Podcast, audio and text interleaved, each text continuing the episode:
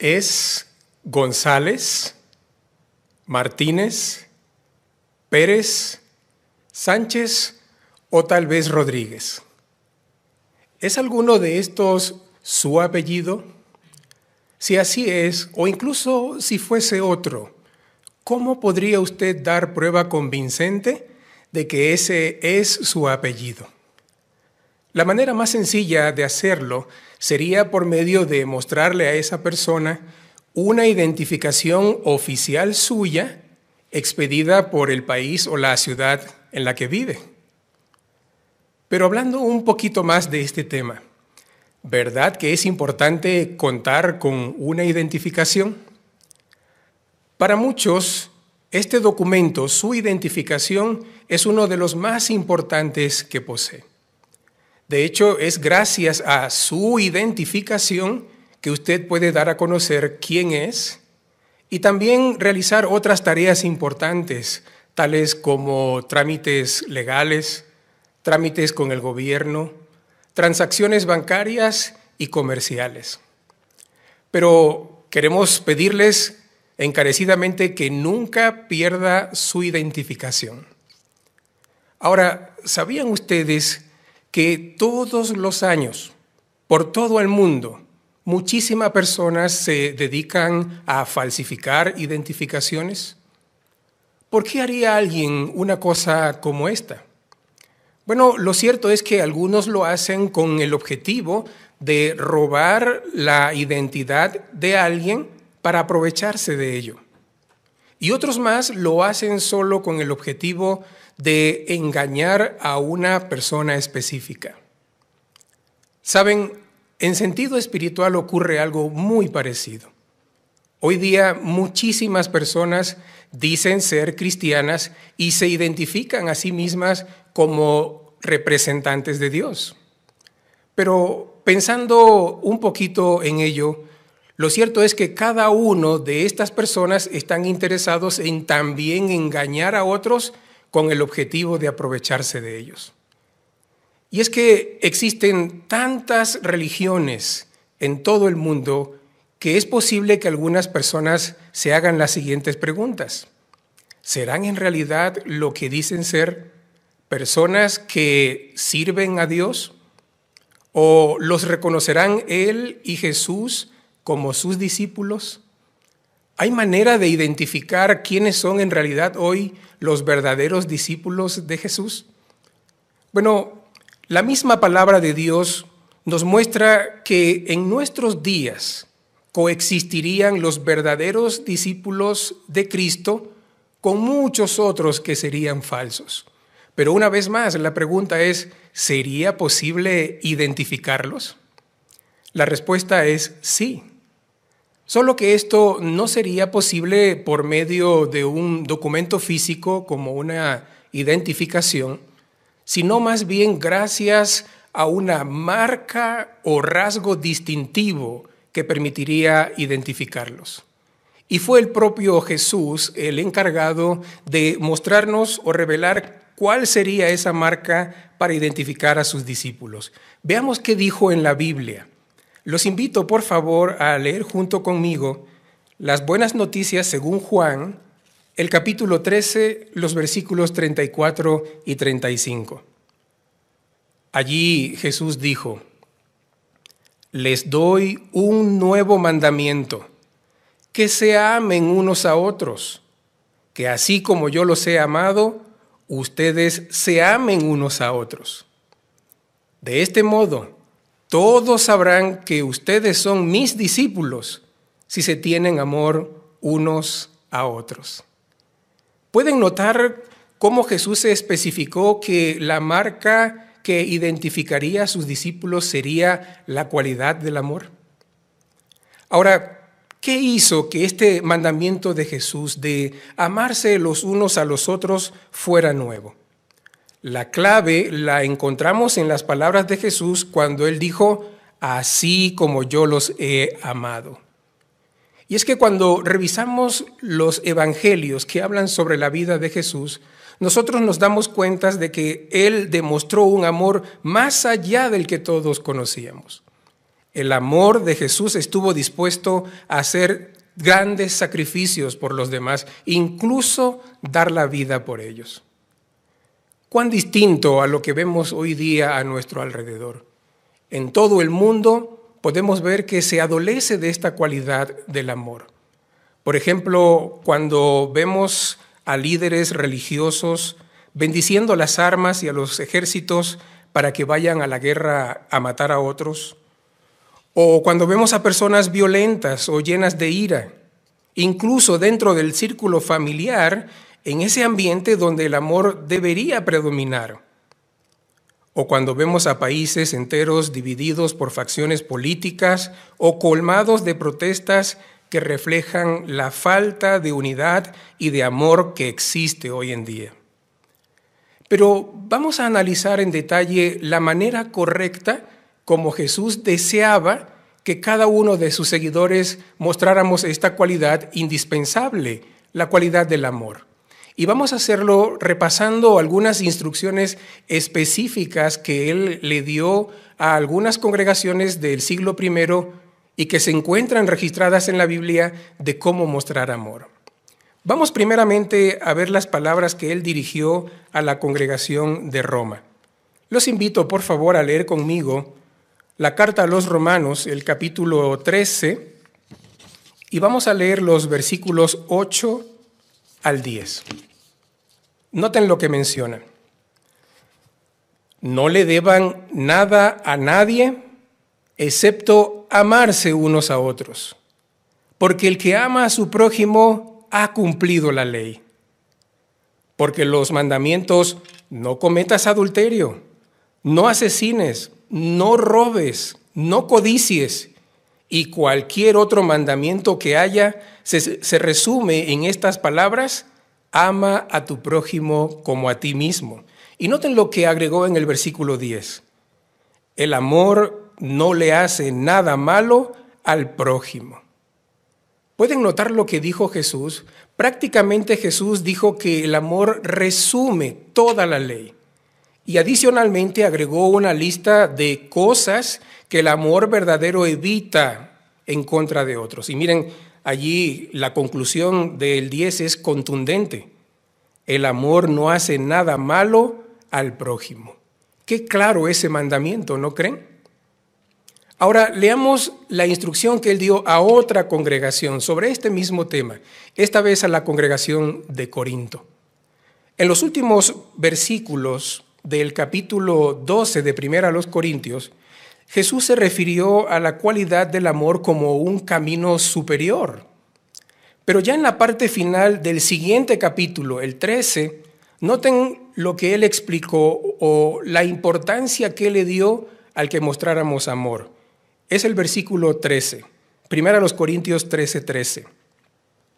Allí dijo, sin embargo, quedarán estas tres cosas la fe, la esperanza y el amor.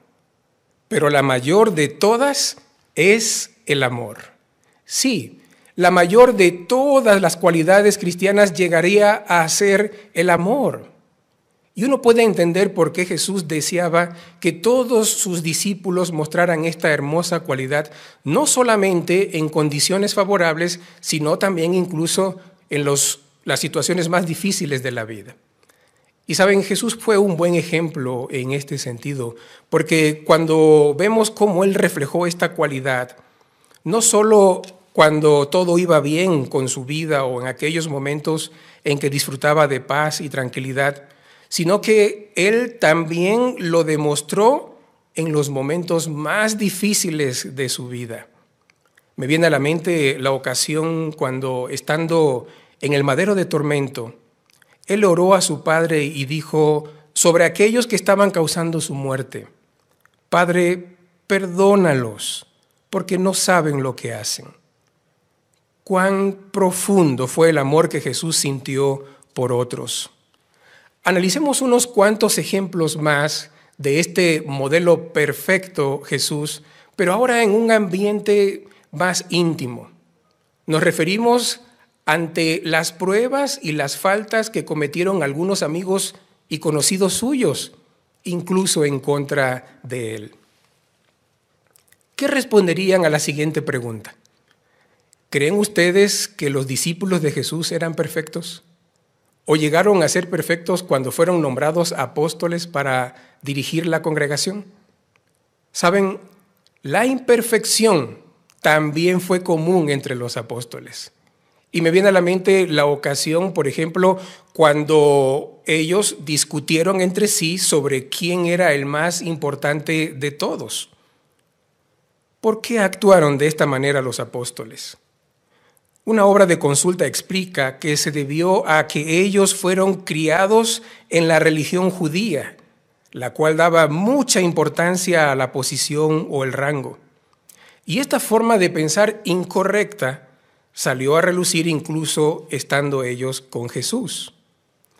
Pero concentrémonos por unos instantes en un ejemplo más específico aún, el del apóstol Pedro. Saben, a pesar de la posición destacada que tenía Pedro, Jesús tuvo que corregirlo en diferentes ocasiones. Por ejemplo, cuando él presumió de tener una fe superior a la de los demás apóstoles. Pero veamos hasta dónde lo llevó su falta de humildad. Les invito esta vez a leer Mateo 26. Vamos a la Biblia y veamos lo que nos narra este relato a partir del versículo 33. Y les voy a ir indicando cuáles son los versículos que vamos a, leer a continuación. Mateo 26, 33 y 34 dice, Pedro le respondió, aunque todos los demás fallen por tu causa, yo nunca fallaré. Jesús le dijo, te aseguro que esta noche, antes de que cante un gallo, tú negarás tres veces que me conoces. Y noten lo que pasó en efecto algunas horas más tarde después. Allí en el versículo 69 menciona, Pedro estaba sentado afuera en el patio y una sirvienta se le acercó y le dijo, tú también andabas con Jesús el Galileo. Pero él lo negó ante todos, dijo, no sé de qué me hablas. Y ya en el versículo 75, noten la reacción de Pedro cuando ya se dio cuenta de que había fallado a su maestro. Pedro se acordó de lo que Jesús le había dicho antes de que cante un gallo, tú negarás tres veces que me conoces. Y salió afuera y lloró amargamente. La equivocación de Pedro fue tan grave que él negó conocer al propio Hijo de Dios Jesús en tres ocasiones distintas y en una misma noche. ¿Cómo reaccionó Jesús ante esta falta tan seria en su contra? Bueno, Jesús no dijo, a este hombre no lo vuelvo a utilizar nunca más en mi vida. O qué gran error cometí al escoger a Jesús, a Pedro como a uno de mis discípulos. Bueno, en el caso de Pedro, el amor en acción de Jesús fue más valioso. En el caso de Pedro, el amor de Jesús hizo que perdonara sus faltas. Y eso nos enseña una gran lección a cada uno de nosotros. Por ejemplo, aprendemos con esto que en realidad podemos pasar por pruebas y puede ser que nos enfrentemos a situaciones difíciles, pero podemos mostrar amor a otros, incluso cuando alguien hace o dice algo en contra de nosotros o cuando alguien intenta hacernos daño. Qué magnífico ejemplo tenemos en nuestro Señor Jesucristo sobre la manera de mostrar amor de verdad. Y miren si él estaba tan interesado que los discípulos suyos del siglo I mostraran esta hermosa cualidad, que 30 años después él seguía enfatizando la importancia de mostrar esta cualidad. Y esta vez lo hizo por medio de Pedro. Vamos una vez más a la Biblia, allí en la primera de Pedro 4.8. Y noten cómo en esta ocasión él añadió una idea complementaria muy valiosa sobre la manera como deberíamos mostrar amor. Primera de Pedro 4.8 lee de la siguiente manera. Ante todo, sientan amor intenso unos por otros, porque el amor cubre una multitud de pecados. ¿Qué idea le transmite la expresión sientan amor intenso unos por otros?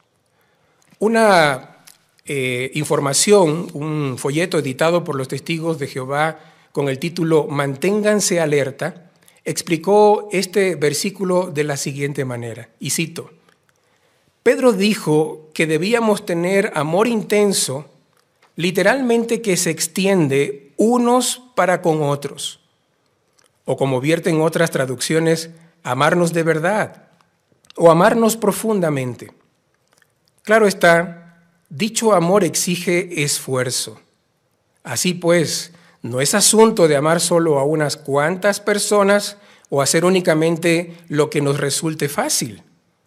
El amor cristiano exige extender el corazón, amar más, aunque esto resulte difícil. Fin de la cita.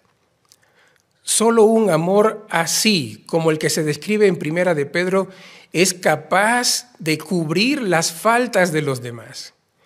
Y para entender mejor esta idea, de cómo puede el amor cubrir una multitud de pecados, me viene a la mente lo que hacen algunas personas para cubrir sus canas.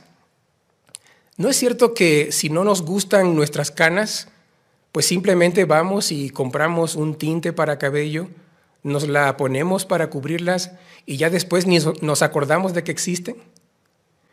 Bueno, algunas personas no harían algo como arrancarse los cabellos de su cabeza porque no están a gusto con sus canas, ¿verdad que no? No. Lo que las personas hacen es cubrirse las canas porque tienen la oportunidad de hacerlo.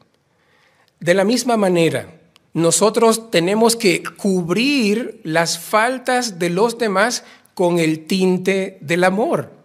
Sí, y que las faltas de nuestros hermanos no nos afecten emocionalmente, no nos quiten la felicidad y tampoco nos roben el amor que nosotros sentimos por ellos. ¿Y saben qué es lo más interesante de todos? Que ese tinte no nos va a costar ni un solo centavo. Pero otra vez, regresando a lo que estábamos comentando, no olvidemos este punto.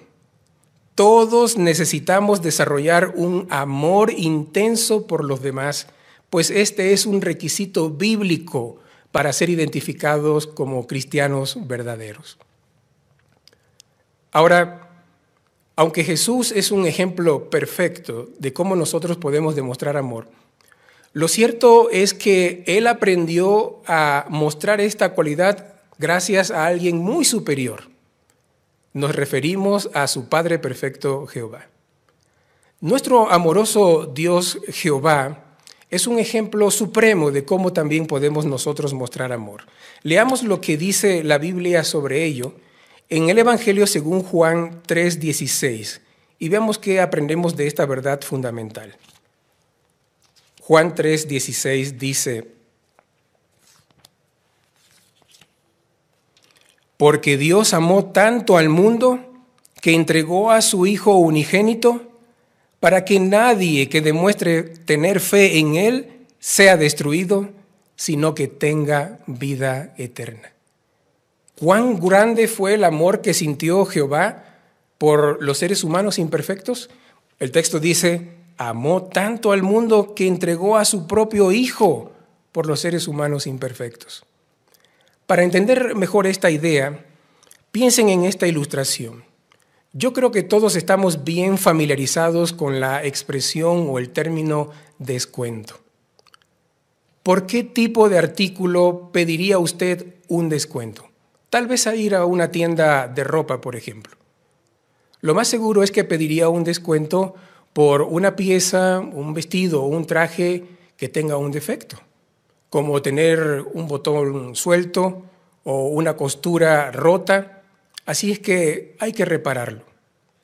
Saben, muchos se han hecho expertos encontrando defectos en la ropa para pedir su correspondiente descuento. Pero aplicando esta verdad a Jehová en relación a nuestra propia imperfección, cuando Jehová nos ve desde los cielos, y vaya que nos ve en detalle, él encuentra que todos los seres humanos somos imperfectos y estamos llenos de defectos. Pero aún así, Jehová estuvo dispuesto a pagar el precio más alto de todos. Sí, lo más valioso que tenía a su alcance, la vida de su amado Hijo Jesús, sin pedir un descuento por nosotros. Así es que, ¿qué podemos decir de ello? Jehová nos ama tanto que queremos imitar su amor. ¿Y cómo podemos hacerlo? Bueno, podemos hacerlo, por ejemplo, al no esperar de que nuestros compañeros cristianos sean perfectos para amarlo, como lo hizo Jehová. Y aunque es cierto que todos tenemos que batallar contra la imperfección, contra las malas tendencias, también es cierto que en cualquier momento podría salir a relucir nuestra imperfección. Si ese fuera el caso, entonces tenemos que aplicar los principios que hemos aprendido este día. Y noten que Jesús siguió enseñando sobre ello. Él sintió, él consideró que era tan necesario hablar más de este tema porque sabía que nos enfrentaríamos a pruebas difíciles en el futuro.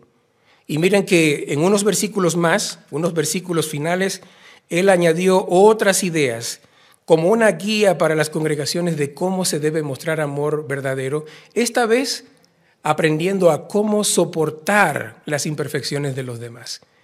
Es en primera los Corintios 13, 4 y 5. Vamos a regresar otra vez a esta carta. Primera los Corintios 13, 4 y 5. Y no pierdan el capítulo porque vamos a leer un versículo más al final. Allí Jesús dijo, el amor es paciente y bondadoso. El amor no es celoso, no presume, no es arrogante, no se porta de forma indecente, no busca sus propios intereses, no se irrita con facilidad, no lleva cuenta del daño. Notan que en el versículo 4 empieza diciendo que el amor es paciente. Y esto básicamente quiere decir que el amor soporta con gusto los defectos de otros o hasta las diferencias de opinión. También agregó este mismo versículo que no es arrogante. En otras palabras, como dice también allí en la parte inicial, el amor más bien es bondadoso y respetuoso. Luego en el versículo 5 menciona que no se irrita con facilidad. Bueno, es verdad que podríamos encontrar razones válidas para molestarnos con alguien, pero las imperfecciones de otros nos dan una buena oportunidad de aplicar el amor y queremos hacerlo de esa manera. Y finalmente, ya en la parte eh, final del 6 dice, el amor no, lleva cuenta del daño. Y sobre ese asunto ya hemos hablado y sabemos qué es lo que tenemos que hacer. Tenemos que cubrir las faltas de los demás. Ahora, puede que alguien argumente de manera muy sincera, ¿cómo podría yo dividir mi amor en tantos trocitos chiquititos para compartirlos con tantas personas? Eso sería imposible. Pero me gustaría probarles que esa no es la manera como tenemos que compartir nuestro amor. ¿Recuerdan que hace unos minutos dijimos que el amor intenso es del tipo que se extiende? Para explicar esta idea, me viene a la mente lo que comentó un padre de familia con respecto al amor que él desarrolló por cada uno de sus hijos. Su primera niña o su primer hijo fue una niña. Y él dice que él no podía explicar el profundo amor que él sentía por ella, que dice que se la pasaba pensando en ella en todo momento. En un momento específico hasta iba tan distraído pensando en su niña que dice que se chocó con un árbol debido a ello. Pero más tarde, cuando su hija creció, tenía unos 12 años de edad, su esposa quedó nuevamente embarazada y este hombre literalmente se deprimió. Y él explica por qué. Él pensaba que nunca podría demostrar un amor tan profundo por ese nuevo niño como el que él ya sentía por su primogénita. Pero ¿saben qué pasó? Nació su segundo hijo, un lindo varoncito, Y dice que apenas lo vio, quedó enamorado de su nuevo bebé. Fue como si con ese niño hubiese nacido un amor completamente nuevo que no tardó en ser tan grande como el que él sentía por su niña. Y más tarde, cuando su niña creció y se casó y le dio un nieto, ni se diga. Otra vez sucedió lo mismo. ¿Qué aprendemos de esta experiencia? Que no tenemos que dividir nuestro amor para compartirlo con muchos. Lo que tiene que suceder con nuestro amor es extenderse, multiplicarse. El amor cristiano verdadero tiene que crecer y crecer hasta el punto de compartirlo con todos. Bueno, ya tenemos bien clara la idea de cómo es que debemos mostrar un amor como el que Jehová y Jesús mostraron por nosotros. Finalmente, quisiéramos preguntarles, ¿les gustaría ser identificados con la congregación cristiana verdadera? Sí, esa que demuestra un amor profundo como el que acabamos de describir.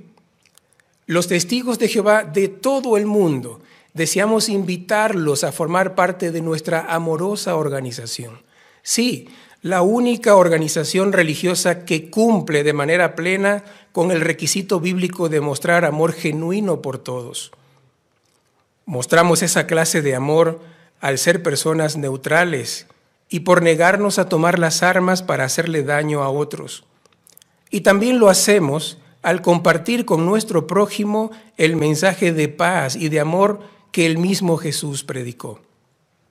Y saben, justo ante este periodo de crisis tan oscuro y difícil para la humanidad, nuestro amor se ha hecho mucho más evidente que nunca. Gracias al amor que manifiesta nuestra organización mundial, a ninguno de nosotros nos ha faltado nada, ni en sentido físico, ni tampoco en sentido espiritual. De hecho, es impresionante ver cómo se nos sigue cuidando y enseñando aún por medios digitales, tales como ocurre con este programa espiritual. ¿Por qué ha hecho nuestra organización todos estos arreglos tan especiales y amorosos? La respuesta la encontramos una vez más en la Biblia. Otra vez volvamos a 1 Corintios 13 y esta vez leamos el versículo 8. Y me voy a tomar la libertad de agregar una pequeña línea al texto original Allí dice el texto, el amor que manifiestan los cristianos verdaderos nunca falla. Sí, el amor que reflejan todos los que son identificados por Jehová y Jesús como sus verdaderos discípulos es un amor sin límites, nunca falla. Dentro de poco, nuestro amoroso Dios Jehová recompensará con vida eterna a todos aquellos que han cumplido, que han obedecido el mandamiento de amarnos unos a otros, así como Jesús lo hizo. Los testigos de Jehová estaremos encantados de poder ayudarles a conocer de qué otra manera pueden demostrar este amor y también nos sentiremos felices de ver cómo usted alcanza todas las bendiciones que resultan de imitar el amor de Jehová. Y para todos los que ya formamos parte de la congregación cristiana, un recordatorio final. Hagamos todo lo que esté a nuestro alcance por hacer visible a otros el amor que se disfruta dentro de la congregación. Sí, hagamos que éste resplandezca a la vista de todos y sigamos haciendo nuestro mejor esfuerzo porque el amor que Jesús nos pidió que demostráramos sea la marca que nos identifique como los verdaderos cristianos de la actualidad.